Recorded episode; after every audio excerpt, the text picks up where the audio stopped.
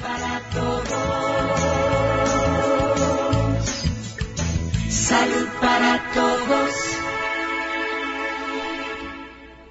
Colombia. Hola, muy buenos días a todos. Que el Señor los bendiga. Los saluda Charmila Gómez en cabina. Daniel Calvo nos acompaña, nos ayuda hoy en control. Bueno, hoy tenemos la compañía del doctor Rodolfo Jiménez.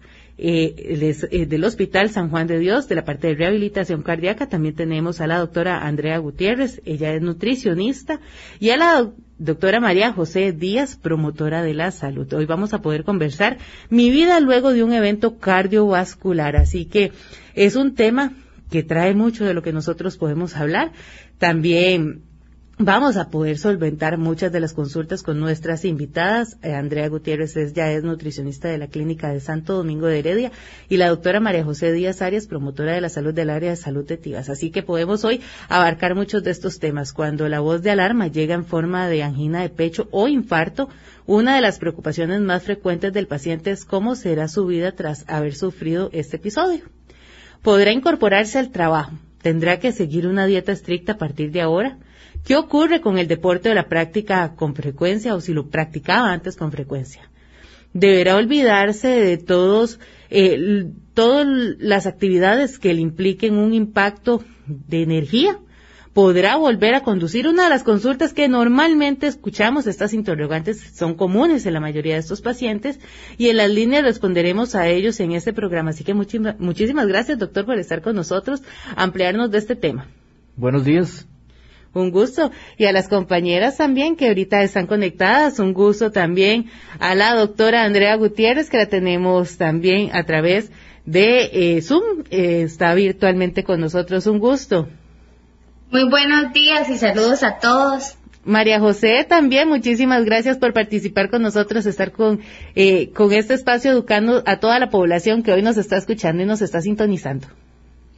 Buenos días, saludos a todos, feliz de estar contentos brindándoles un poquito de información sobre el ejercicio. Muchísimas gracias y vamos a ampliar de ello. Va a ser eh, un programa en el cual ponemos a reflexionar a las personas sobre cuánto peso tengo yo en mi salud, no la puedo dejar solo en manos de los expertos. Y para eso el doctor Jiménez nos puede ampliar. Estábamos hablando fuera de micrófonos, esa responsabilidad que tenemos nosotros. Y algo que es importante, yo creo que yo siempre le digo a los pacientes que nosotros somos educadores en salud, ya sea desde el punto de vista de la parte de la promoción, de la parte nutricional o de la parte médica. Somos educadores, pero siempre debemos asumir una responsabilidad tanto eh, la persona que tiene, ya sea que no esté enferma o que tenga alguna enfermedad, debe asumir una responsabilidad, y aquí hoy vamos a estar hablando del tema de lo que es la actividad física y el ejercicio. Debe asumir una responsabilidad, debe ser realmente una persona comprometida. Y no solamente dependemos de la persona como tal, sino también de la familia. O sea, trabajar, por ejemplo, empezar a hacer actividad física o hacer ejercicio de una manera eh, sola, individualizado, sin tener a alguien que lo acompañe a uno, realmente es bastante difícil.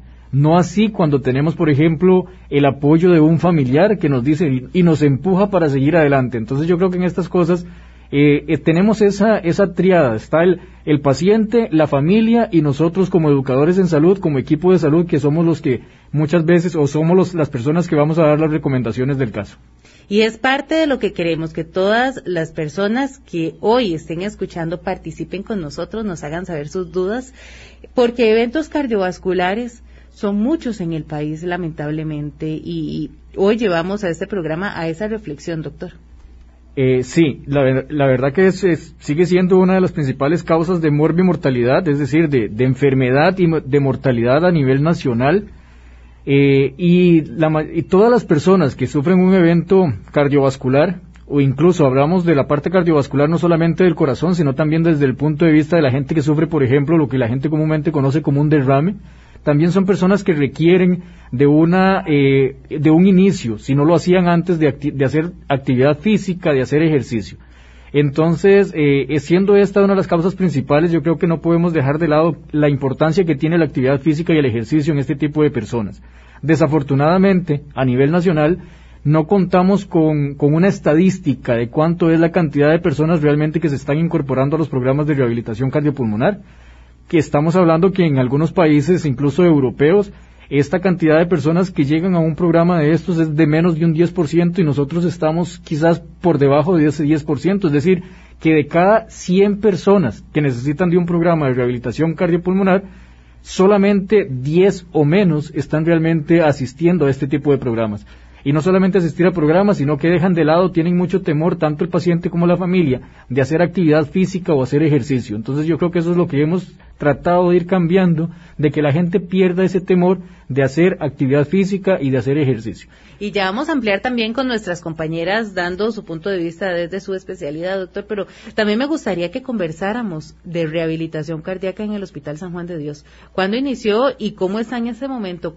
Personas que han podido ser atendidas y son muchas. Nosotros eh, eh, se empezó en el programa de rehabilitación cardiopulmonar y también tomamos una, un punto ahí aparte que es la parte de rehabilitación oncológica para pacientes, por ejemplo, que han sufrido eh, han tenido tratamientos con, quimioterapia y sabemos que la quimioterapia, por ejemplo, puede afectar también el corazón, entonces estamos trabajando tanto con la parte cardiopulmonar como pacientes que han tenido alguna secuela por quimioterapia. Empezamos en el año 2018 eh, antes el, programa más estructurado que existía se encontraba en el SEACO, que en el SEACO actualmente, que antes se llamaba el CENARE. Así es. Entonces eh, era el programa más grande que existía. En el 2018 se empezó en el Hospital San Juan de Dios, se empezó con muy poquito y ha ido creciendo y ahorita tenemos una capacidad para atender más o menos unas 600 personas por año. Actualmente estamos trabajando no de una manera presencial, pero sí estamos trabajando de una manera virtual, con grupos que se están trabajando cuatro grupos por día y que nosotros los vamos estratificando dependiendo de algunas evaluaciones que nosotros hacemos de manera presencial, los estratificamos y los ubicamos en cuatro grupos a nivel del día. A través del día, cuatro grupos, ocho de la mañana, nueve de la mañana, diez de la mañana y una de la tarde. Y estas son sesiones que son dirigidas por alguno de los médicos o por la enfermera del programa de rehabilitación cardiopulmonar. Y en este momento yo también quiero conversar con María José eh, la importancia de cuándo tiene o cuándo es recomendable la realización de actividad física diaria y qué tipo de ejercicios también podemos realizar, porque es ese mito que tenemos las personas o que tienen las personas que han sufrido un evento cardiovascular, el tema del ejercicio.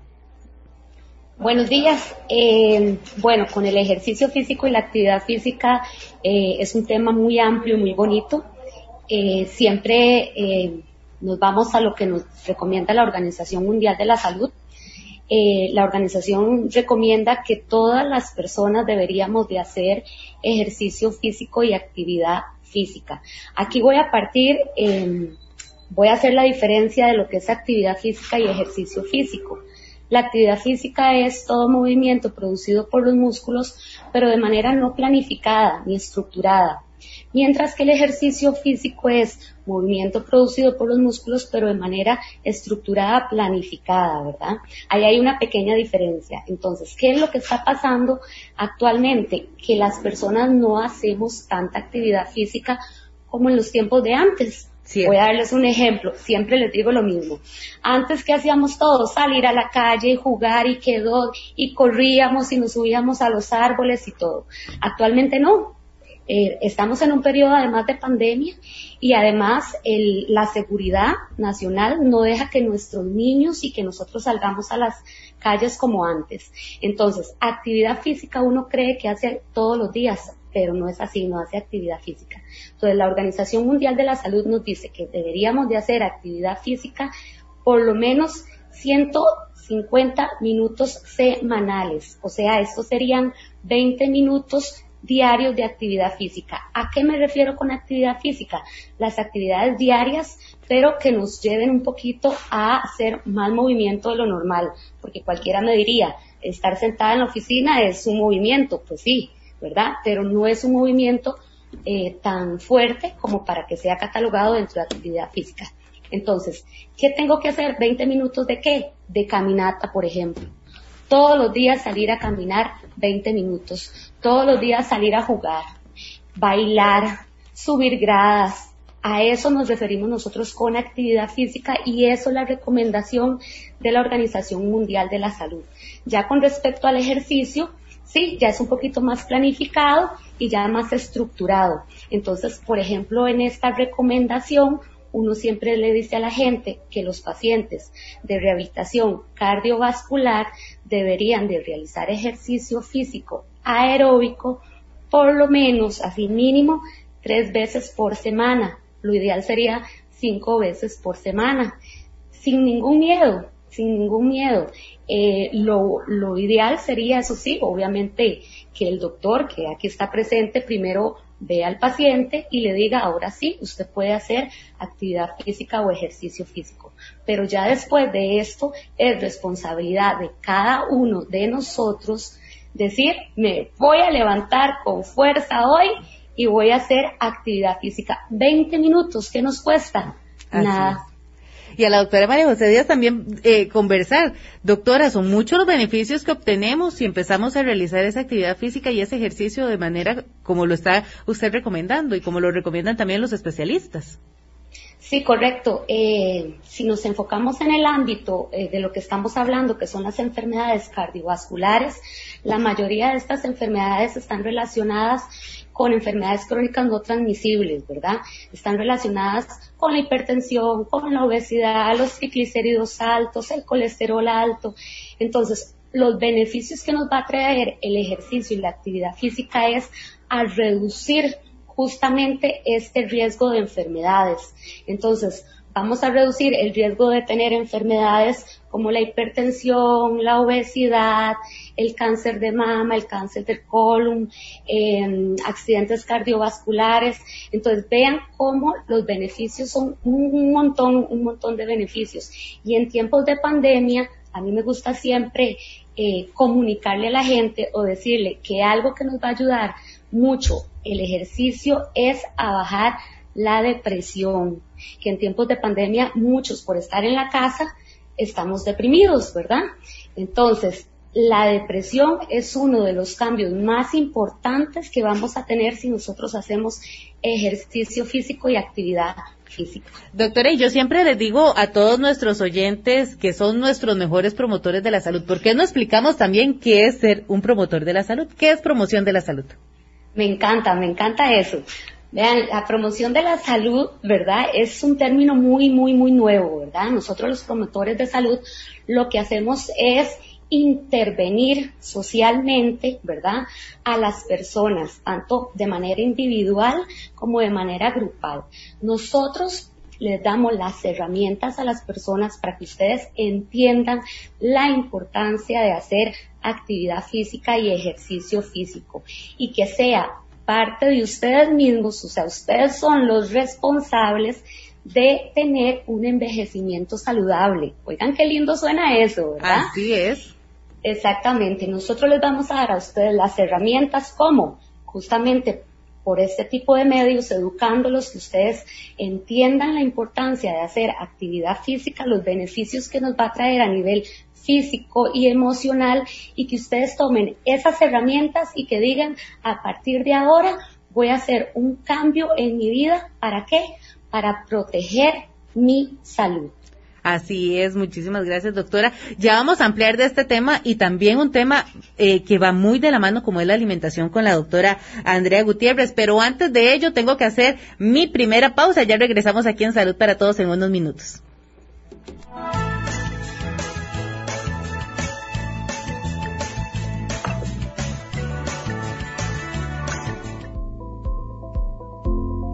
Hoy más que nunca, cuídese. Céntrese en fijar objetivos a corto plazo que sean alcanzables. Esto le ayudará a tener mayor control de las cosas que sí están a su alcance manejar. Cuide su alimentación, mantenga una dieta equilibrada, hidrátese durante el día. Eso ayuda a prevenir ansiedad y a que no se descompense en caso de padecer alguna enfermedad. Evite el consumo de drogas y o alcohol. Fortalezca el escudo protector contra el COVID-19. Caja Costarricense de Seguro Social.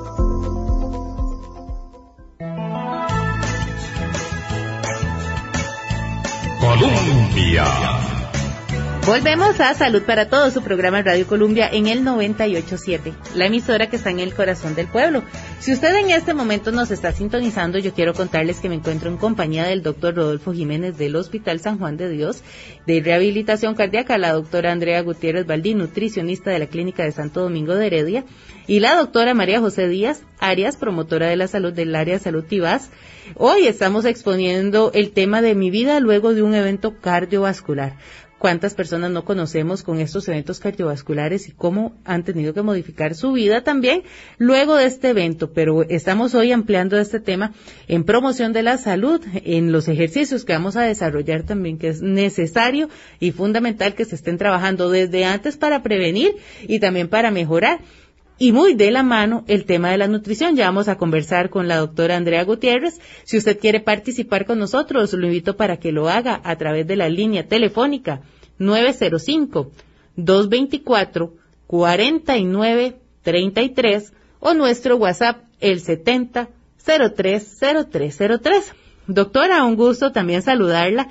Y muy importante, y como lo decíamos, van de la mano eh, cuando hay un evento cardiovascular, la alimentación cardioprotectora. ¿A qué llamamos alimentación cardioprotectora? Y usted tal vez en este bloque nos pueda ampliar de esa alimentación. Antes de ello, doctora, vamos a escuchar en este momento una llamada. Hola, muy buenos días. Bienvenido al programa Salud para Todos. Buenos días, Chamil, aquí reportándome de Cartaco.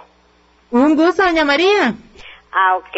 Gracias por el programa de hoy porque nosotros somos de familia cardiópata. De hecho, por la, por la parte paterna, este, todos han muerto uno tras otro del corazón. Mis hermanos en, en un año los dos eh, le dieron tuvieron un infarto y y nosotros espera eh, pasamos en esa constante eso sobra, ¿verdad? Seguiré yo, seguiremos porque somos muchas mujeres y tres hombres, pero somos de familia cardiópata, hipertensa eh, y resulta que eh, de un tiempo para acá, el doctor me decía eh, que tenía una especie de asfixia que no viene de los pulmones, eh, porque soy asmática también, que viene de algo similar al corazón. Entonces, Chamir, vea, le digo que si yo tenía una velocidad de 90 desde, entonces, yo vengo a pasito lento y sin hablar con nadie, ya no puedo hacer las cosas como antes vean, me asfixio, me asfixio solo con caminar, a veces me asfixio con, con mínima cosa, pero ahí, este, a pasito lento voy haciendo las cosas, pero eso no me pasaba hace algún tiempo. Desde que el doctor me, me dice, pero usted es asmática, pero eso no viene del corazón, eh, digo, no viene del pulmón. Entonces, eh, ¿qué le queda a uno? Yo, yo no puedo dejar de hacer las cosas que hago, pero sí sé que si antes iba a velocidad máxima o hacía las cosas rápido, ¿qué me queda ahora? Eh, a pasito lento caminar, a pasito lento hacer las cosas. Por lo de la, de la alimentación, este, no he tenido problema en eso porque este, no es que me he cuidado en la alimentación, es que mi mamá me hizo diferente. Y yo desde que me acuerdo he comido exactamente igual eh, tal vez es trillado decirlo, pero para que la, ellas me entiendan, no consumo azúcar, no consumo ni aceite ni manteca, eh, no soy más que todo, no soy vegetariana, pero pero no consumo carnes en excesivo. Eh, soy soy así este y camino mucho, pero como le digo, todo a pasito lento. A veces me levanto con una con unas ganas de hacer las cosas, pero eh, esta ficha me dice, llévela suave. Entonces, este, qué dicha que hay gente que se preocupa por, por esa problemática, porque en el estrés que vivimos el corazón se acelera, hay más infartos, más derrames, más de todo, y, y hay gente que padece más del corazón. Como yo le digo, eh, hace cuatro meses mi hermano le dio un infarto que, que, que está vivo de milagro pero somos de familia cardiópata. Eh, muchas gracias y que sigan esos programas, Chamil, porque nos, nos favorecen. Y estoy cocinando frijoles con guineo. Muchas gracias. Muchísimas gracias, doña María. Y bueno, aquí también podemos introducir la alimentación con la doctora eh, Andrea. En este caso, Andrea Gutiérrez nos va a poder ampliar de esa alimentación cardioprotectora. Un gusto, doctora. Buenos días a todos y a doña María desde Cartago. Y qué rico los frijoles con guineo y arroz. Y a esta hora suena delicioso. Y más, bueno, yo no sé allá, pero aquí ya está como oscurito y frío. Así es, aquí también. Sí, eh, bueno, lo que mencionaba doña María es algo que es muy cierto y de hecho María José también lo, lo, lo decía, que yo siento que María José tiene razón, ¿verdad? En términos de actividad física, pues anteriormente salíamos más, ¿verdad? Eh, jugábamos más afuera. Y lo mismo ocurre con la alimentación. Eh, yo a los pacientes les digo, tenemos que regresar a nuestras raíces, a lo que comían nuestros abuelitos o nuestros papás, ¿verdad? Que era frijoles, arroz, vegetales, frutas, ¿verdad? Y realmente, en términos de alimentación, nosotros somos, eh, nuestro, o nuestra nutrición es el resultado de las decisiones que nosotros tomamos todos los días, diariamente, no lo que consumimos aisladamente. Yo, yo muchas veces recalco eso en el paciente, sobre todo porque ahora existe muchísima información y a veces la información que existe no es la información correcta, ¿verdad? Sobre todo porque hay muchas redes sociales, entonces uno puede escuchar, qué sé yo, que el té verde es bueno para perder peso entonces empieza uno a ver que todo el mundo empieza a tomar té verde y llega a la consulta y le dice, doctor, es que no me bajó el colesterol. ¿Cierto? Y yo le dije, el té verde me ayuda a perder peso, ¿verdad?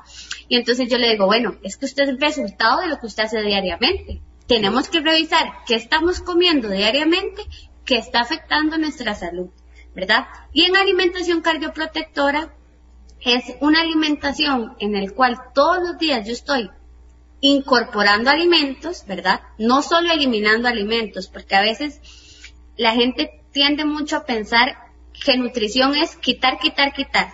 Sí. ¿Verdad? O, o bueno, voy a utilizar una frase que, que aquí me dicen mucho cuando los refieren a nutrición, que es ya me mandaron a comer zacate.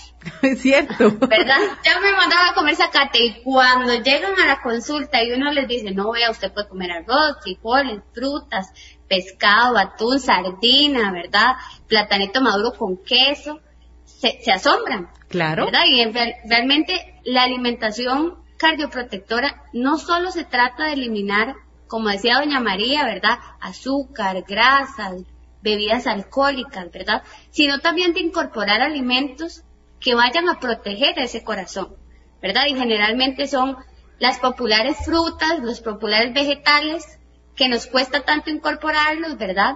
Pero lo están los frijoles, las lentejas, los garbanzos, eh, que también son alimentos sumamente nutritivos, la leche, el yogur, la leche agria, la cuajada, el queso tierno, ¿verdad? Que son alimentos que van a contribuir a que ese corazón esté em, saludable e inclusive si es un paciente que está en rehabilitación cardíaca, pues también para ayudarle en esa rehabilitación, ¿verdad? Entonces la idea es regresar a nuestras raíces. Eso es lo que nosotros estamos tratando de promover. Y yo creo que seríamos muy felices regresando a esas raíces con esos alimentos tan bendecidos, tan deliciosos y preparados de lo más saludable en nuestras casas. Pero ya vamos a ampliar de este tema y de las consultas que nos están llegando al WhatsApp, son muchas para que nuestros tres compañeros panelistas nos puedan ayudar a contestarlas. Ya regresamos aquí en Salud para Todos. Vamos a hacer nuestra segunda pausa.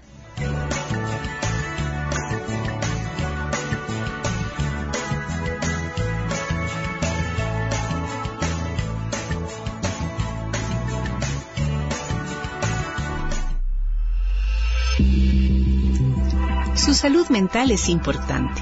Por eso saber lidiar con el estrés es beneficioso para usted, porque le permite mantener una buena relación con sus seres queridos. Establezca una rutina diaria. Organice las tareas que debe realizar durante el día.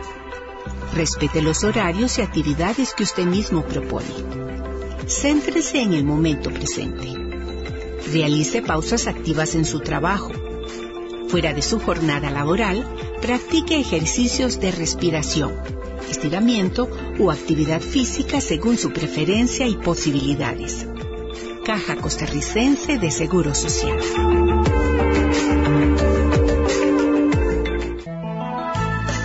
Colombia. Regresamos a Salud para Todos, su programa en Radio Colombia en el 98.7. Les comento que estoy en compañía del doctor Rodolfo Jiménez del Hospital San Juan de Dios de Rehabilitación Cardíaca, la doctora Andrea Gutiérrez, nutricionista del área de salud de San Pablo de Heredia, y la doctora María José Díaz, ella es promotora de salud del área de salud de Tibas. Hoy estamos exponiendo el tema de mi vida luego de un evento cardiovascular para que participen con nosotros con sus dudas o comentarios respecto a este tema. Y hay bastantes, y ya vamos a ampliarlos porque muchas consultas para los tres. En este caso nos dicen, eh, Jenny desde, Jenny Gómez desde Cartago, mi pregunta es si cuando uno se acuesta boca abajo y, y, antes como una punzada en el lado izquierdo donde está el corazón, ¿es malo o es normal? Ella dice que es operada de cáncer de colon hace siete años y también quiere eh, consultar que ella, si ella puede tomar leche agria de, y los quesos y todos los derivados de la leche que le han quitado. Entonces, una consulta para el doctor y una consulta para la nutricionista, doctor. Eh, bueno, eh, la pregunta que hace Jenny es, es importante en el sentido de la característica del dolor. Ella dice que cuando se acuesta boca abajo siente una punzada eh, en el lado donde está el corazón. No todo dolor que uno sienta en el pecho es un problema cardíaco. O sea, uno tiene, por eso es importante eh, un análisis médico, una historia clínica y un examen físico para poder determinar las características del dolor y basado en ese examen, en esa historia clínica y en el examen médico, es que nosotros podemos determinar si esta persona necesita o no algún otro tipo de estudio o si nos podemos quedar tranquilos solamente con la historia y con el examen físico que tenemos. Entonces, por eso es importante siempre cuando hay alguna manifestación y uno tiene alguna preocupación, mejor consultarlo y no hacer caso omiso de, de ese dolor que se está teniendo. Entonces, eso es importante. Eh, y bueno, la otra parte de la pregunta yo creo que era para la, la, nutricionista. La nutricionista, nuestra compañera Andrea, nos puede abarcar. Ella que tenía eh, cáncer de colon hace siete años, le quitan los derivados de los lácteos, que si puede consumirlos. ¿Qué pasa en este caso? Bueno, ahí es importante conocer un poquito el contexto también para dar ese tipo de recomendaciones, ¿verdad? Sobre todo tomando en cuenta que fue una paciente eh, que se sometió a una cirugía de colon, ¿verdad? Y es importante conocer, eh, para poder ahondar y dar una recomendación lo más certera posible y lo más este, adecuada posible, ¿verdad? Que si lo que le recomendaron, porque muchas veces cuando al paciente le hacen una cirugía, él egresa con un tipo de alimentación o plan de alimentación eh, que sí efectivamente eh, eliminan los lácteos o derivados lácteos, ¿verdad? Pero se recomienda su posterior inclusión y transición a la ingesta de estos alimentos de acuerdo a la tolerancia em, a, la, a, la, alimentación, ¿verdad? Entonces ahí es importante eh, conocer sobre todo porque es un tema delicado y, la recomendación es muy específica tomando en cuenta lo que eh, ella nos comenta. Conocer si realmente es que no lo tolera del todo, si hubo eh, alguna parte del colon que fue este que no está presente, ¿verdad? Y que le genera problemas para absorber y que le puede generar diarrea, ¿verdad? Eh, pero si ella no presenta ningún tipo de problema, yo recomendaría la inclusión de lácteos, ¿verdad? Estos se tienen que empezar a incluir de forma transitoria, eh, empezando por lácteos, de eh, por lácteos que no tengan lactosa, ¿verdad? Poca cantidad para ver cómo lo va tolerando y si no le genera ninguna intolerancia, ninguna molestia, los puede incorporar. Y la leche agria es un alimento que yo menciono mucho porque eh, aporta probióticos y se ha visto que tiene beneficios espectaculares para el sistema digestivo. Excelente recomendación. Vamos a seguir leyendo y este comentario va muy atinado también para María José Díaz. Nos dice, buenos días, José Luis desde Alajuelita nos escribe. Él es instructor de artes marciales, defensa personal y yoga. Y como profesional me preocupa mucho la falta de disciplina de las personas en este país, ya que es una cultura que no le damos la importancia que aunque se merecen las actividades físicas y los deportes. Se les enseña a los niños muchas cosas sobre valores, pero poco se les enseña sobre comer bien, sobre comer de forma equilibrada, sobre la importancia de cuidar su salud.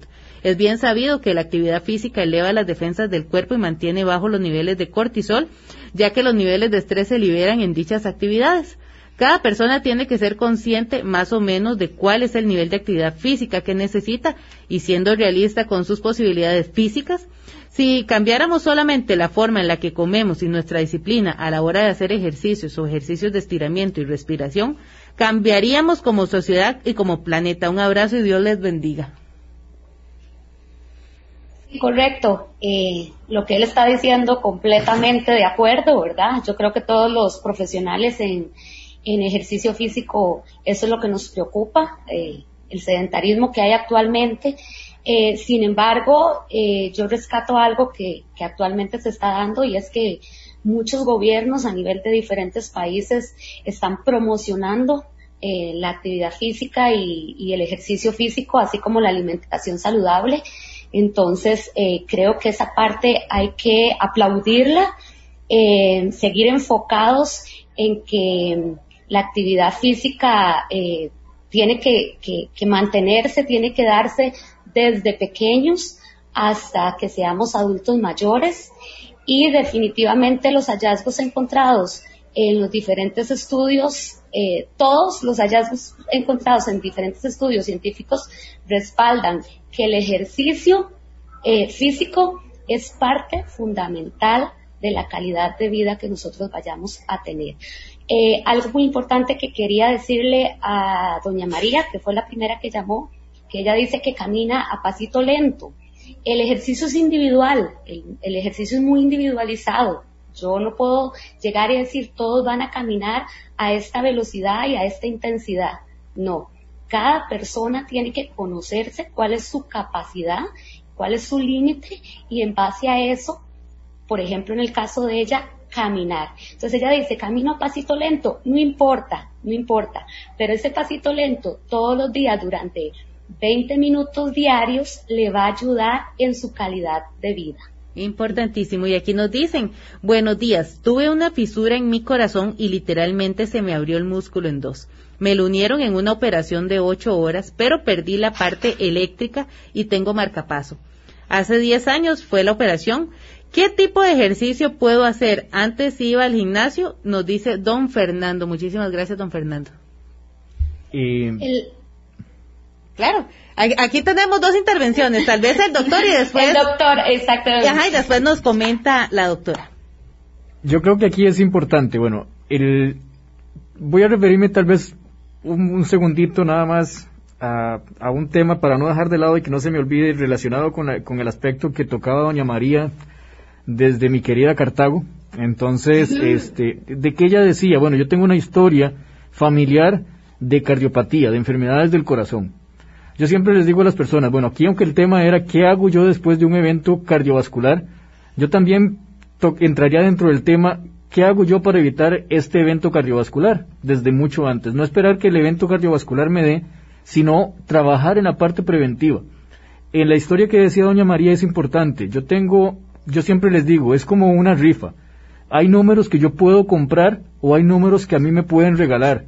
Solo que el premio aquí es una enfermedad cardiovascular.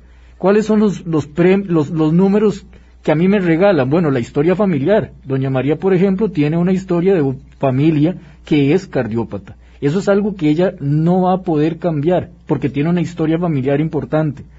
Puede ser que, si yo tengo un papá que murió a los 50 años, de muy joven, antes de los 45, a los 50 años, yo tengo un número que ya me regalaron.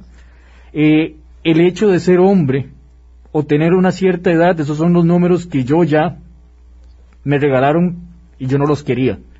Pero ¿cuáles son los números que yo sí compro?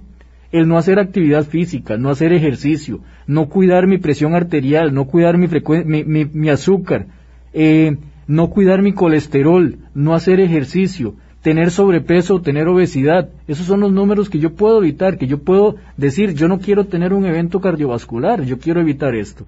En la pregunta del señor de don Fernando, de don Fernando dice que tuvo eh, un evento coronario hace 10 años y qué tipo de ejercicios puede hacer.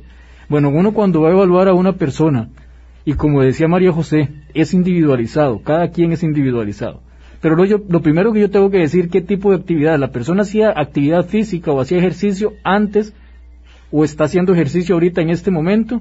Bueno, y si me dice sí o no. Él dice que él antes iba al gimnasio. Antes hacía el gimnasio. O me imagino que ahorita está en el gimnasio y lo cerraron.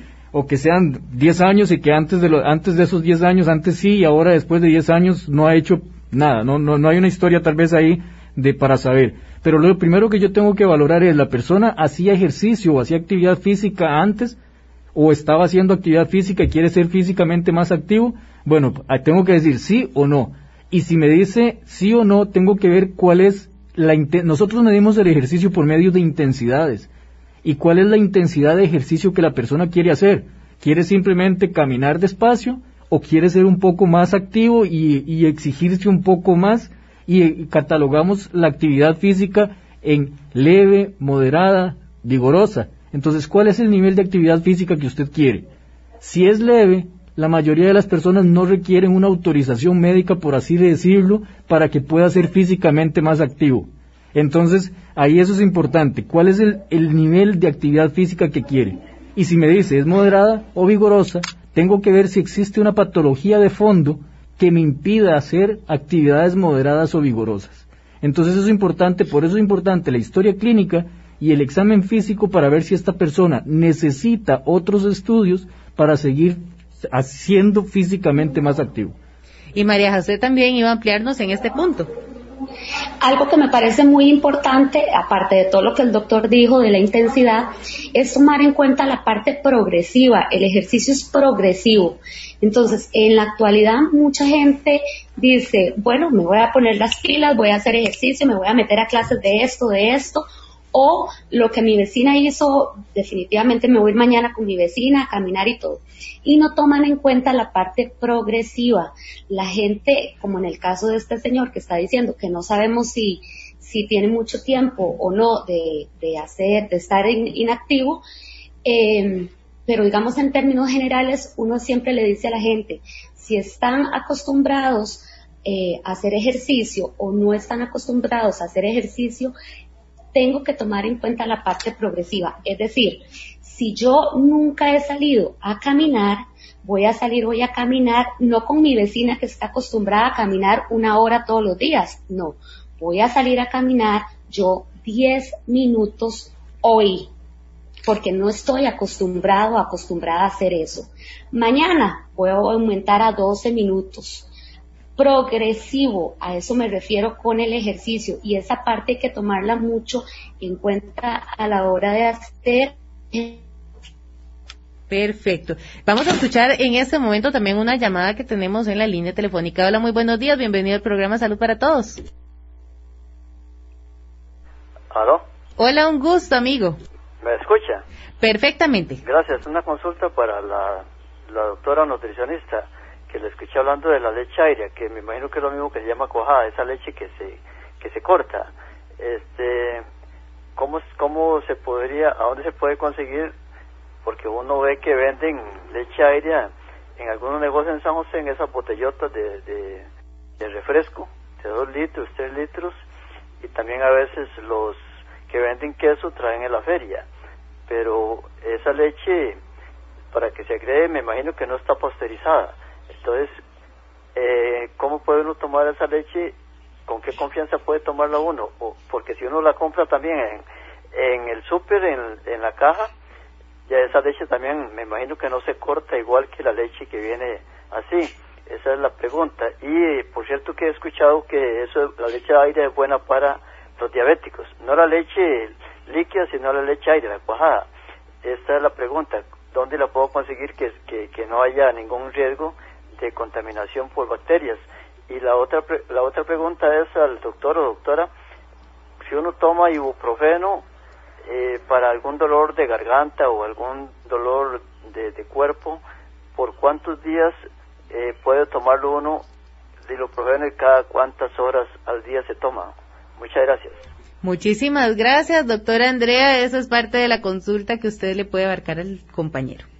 Me encanta esa pregunta porque es una persona con una visión de la nutrición más allá de lo que como, sino que también qué, qué tan em, qué tan seguro es ese alimento para mí. Y tiene toda la razón. Lo ideal sería eh, por un tema de seguridad, ¿verdad? De que sea un alimento que no tenga ningún tipo de bacterias, que sea una leche pasteurizada, ¿verdad? Si usted tiene, generalmente yo sí le digo a los pacientes, si usted le tiene confianza al señor que vende en la feria, ¿verdad? Eh, podría comprar al señor que vende en la feria eh, la leche. Sin embargo, sí tiene toda la razón y yo preferiría, inclusive en las mujeres embarazadas, eso es muy importante, o en los niños, que la leche que vaya a comprar sea una leche pasteurizada. Y para eso se puede conseguir en cualquier supermercado. Generalmente viene en presentación tetra, eh, la que es en caja, ¿verdad? Y puede consumir de ese tipo y no habría ningún problema. ¿Y es diferente la leche agria a la cuajada, doctora? Sí es diferente nutricionalmente hablando, ¿verdad? Cuando nosotros nos referimos a leche agria, es la leche, digamos, Cortada eh, que líquida. está con- cortada líquida. Y la cuajada, la que es como parecida al queso, pero no se pare, no es como el- no es tan firme como el queso, Así es. ¿verdad? Perfecto. Y él, y él comentaba sobre si es recomendado para los diabéticos, entonces, según plan de alimentación balanceado y, y, y que sea nutritivo, se puede incorporar, no hay ningún problema. Y la pregunta del ibuprofeno, eh, al doctor tal vez nos pueda ayudar a, a contestarla. Eh, yo creo que algo que es importante es que no nos debemos automedicar. Eso es lo, lo, lo más importante. O sea, si tiene, si está tomando ibuprofeno es por una recomendación médica y que el médico le va a indicar, según la enfermedad que tenga, por cuánto tiempo debe tomarlo. Entonces, si le dicen que es porque tuvo, qué sé yo, un esguince en un tobillo y le dicen que lo utilice por tres días, utilícelo por tres días. Pero hay personas que tienen enfermedades reumatológicas que tienen que tomarlos por más tiempo y que tienen que tomar lo que se conoce como antiinflamatorios, mm, antiinflamatorios por casi prácticamente toda la vida. Entonces, lo importante aquí es no automedicarse. Eh, eso es, esa es mi recomendación. Y ahí el médico le va a indicar cada cuánto tiene que tomarlo y por cuánto tiempo. Perfecto, vamos a seguir leyendo las consultas que nos queda también poco tiempo. Dice, ayer me sentía muy mareada y, y rara. Al final del día tuve dolor en la boca del estómago. Nunca he tenido presión alta, tengo 49 años. Hoy me siento otra vez mareada, tal vez menos. Me da horror ir al hospital. ¿Puedo tomar algo o qué debo hacer? Eh, yo creo que aquí igual, o sea, si lo que uno tiene que, en, en la parte de los mareos uno tiene que buscar la causa, qué es lo que lo está produciendo. A veces incluso hay personas que se pueden sentir mareadas porque están tomando poco líquido, es una de las, de las razones. Hay que ver cómo anda la presión arterial, cómo anda la frecuencia cardíaca. O sea, realmente si ya es mucho el mareo, lo ideal sería sí consultar y ver, tratar de conseguir la causa del mareo, porque el mareo no solamente puede ser algo que la gente ahorita en este momento que le asuste el corazón, puede también ser algo a nivel de, de oídos que le pueda estar produciendo algún tipo de mareos, pero yo creo que hay que buscar la causa si ya es mucha la, la molestia. Bueno, y aquí es un tema también de nutrición el que nos preguntan. Dice, ¿cuál aceite es más saludable para cocinar? ¿Canola o soya? Nos dice Marilis Arata. Eso depende de gusto y preferencia. ¿Cuál le gusta más a usted y en cuál puede accesar a usted? Hay personas que el aceite de soya no les gusta porque tiene un sabor muy protagónico, ¿verdad? Eh, y cambia un poquito el sabor de los alimentos. Entonces, eso es a gusto y preferencia, el que usted gusta, aceite de canola, soya, maíz, girasol. Ahí lo importante es la cantidad y evitar en la medida de lo posible que cuando usted utilice aceite, este no se le vaya a quemar y hay algo muy importante, no reutilizar el aceite. Donde usted dice el plátano maduro, no haga el bistec, ¿verdad? Trate de cambiar ese aceite, eso es muy importante. Perfecto, y vamos a escuchar en este momento otra llamada a la línea. Hola, muy buenos días. volver a hacer una consulta al doctor en cuanto al ibu- ibuprofeno. La pregunta es esta. El problema está, doctor, en que si la persona no tiene acceso, acceso al seguro social porque no tiene seguro y tampoco tiene dinero para ir a consultar a un doctor eh, particular, eh, ¿a dónde puede uno consultar? Por eso le hice la pregunta, porque no sé si uno puede confiar en ir a preguntar al farmacéutico, la farmacia, eh, cómo puede tomarlo, este, en qué, se puede hacer y qué diferencia hay entre tomar ibuprofeno y acetaminofén. Por eso muchas veces las personas se automedican porque no tienen plata para ir a comprar a una consulta médica y tampoco tiene eh, derecho al seguro social. Ese es el problema del automedicarse.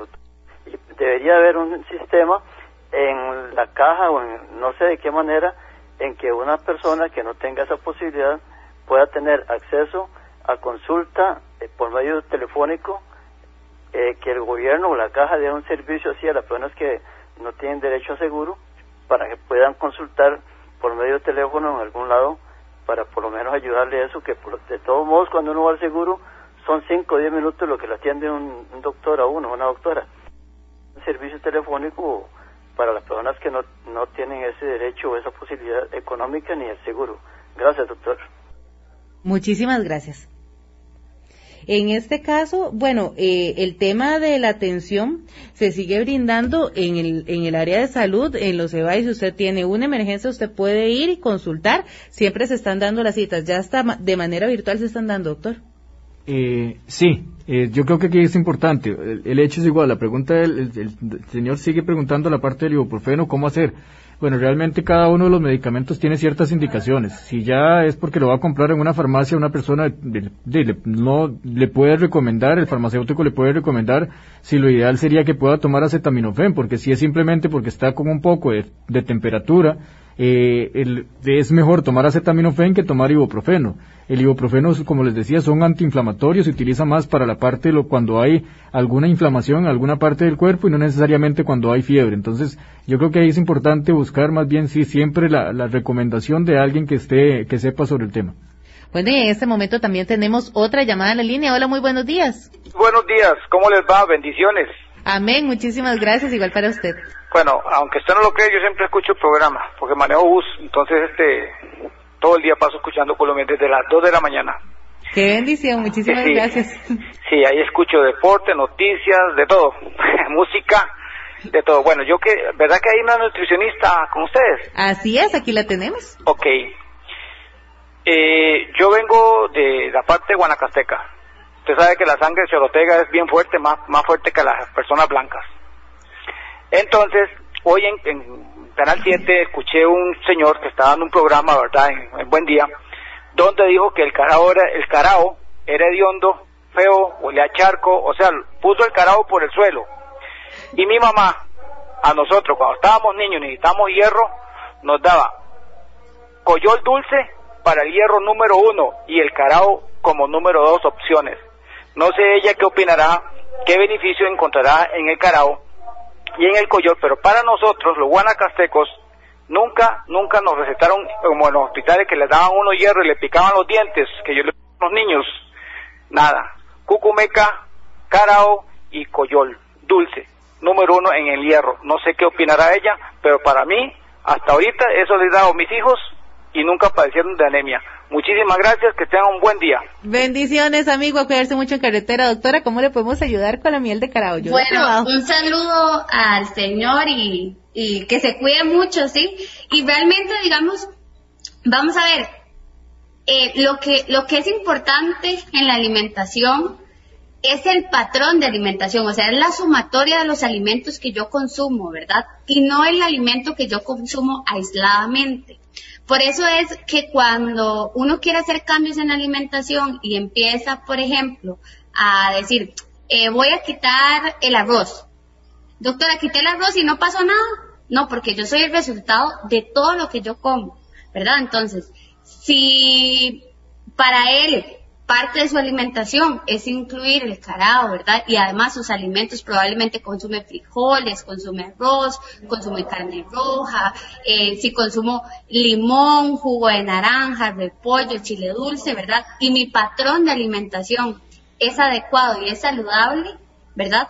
Ese es el que va a llevar a que mi salud y mi, mi, eh, mi nutrición sea la adecuada, ¿verdad? Pero no hay un alimento que aisladamente sea la pomada canaria. Eso es muy importante. Y no está mal que lo consuma tampoco, sino que si dentro de su patrón de alimentación lo quiere incluir y le da resultados, ¿verdad? Y le gusta, y es parte de su cultura, esto es muy importante. Si a mí me gusta, es parte de mi cultura, me recuerda a mi niñez, yo lo puedo incorporar, ¿verdad?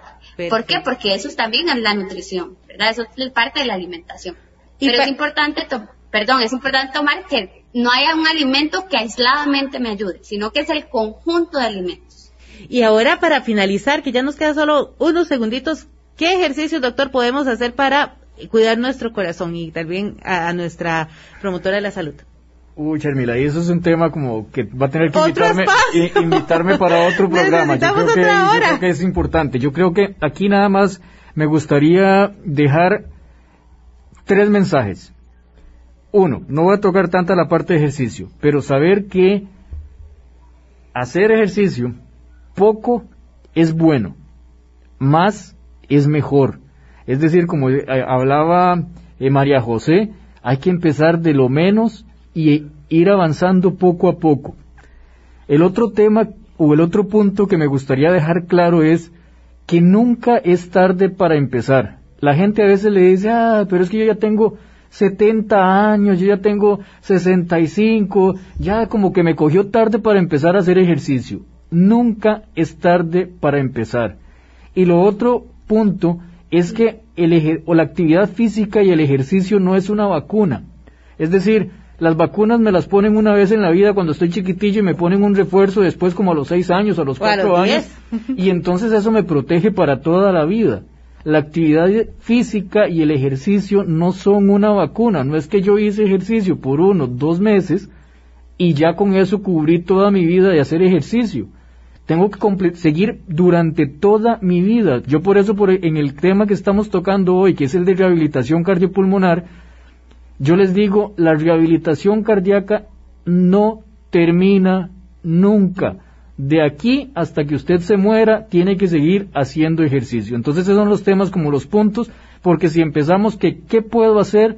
Bueno, podemos hacer mucho más. Podemos hacer mucho y en muchos aspectos, no solamente la parte del corazón, sino la fuerza y la resistencia muscular, la flexibilidad, eh, el, el balance y el equilibrio, por ejemplo, en personas mayores que me van a ayudar para poder eh, subirme a un bus, bajarme de un bus, llevar las, las bolsas que compro en el supermercado. Son ejercicios que, que podemos hacer, pero en realidad entonces, si vamos a tocar la parte del tema, ¿qué ejercicios puedo hacer?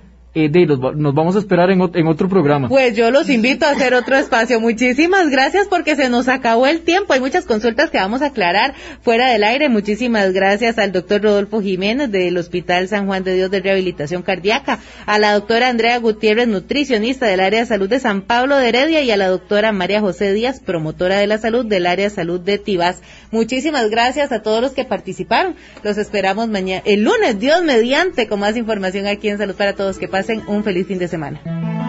Salud para todos, salud, bienestar, los buenos consejos que van a ayudar. Salud para todos, salud, bienestar, desde este momento mejor te sentirás. Salud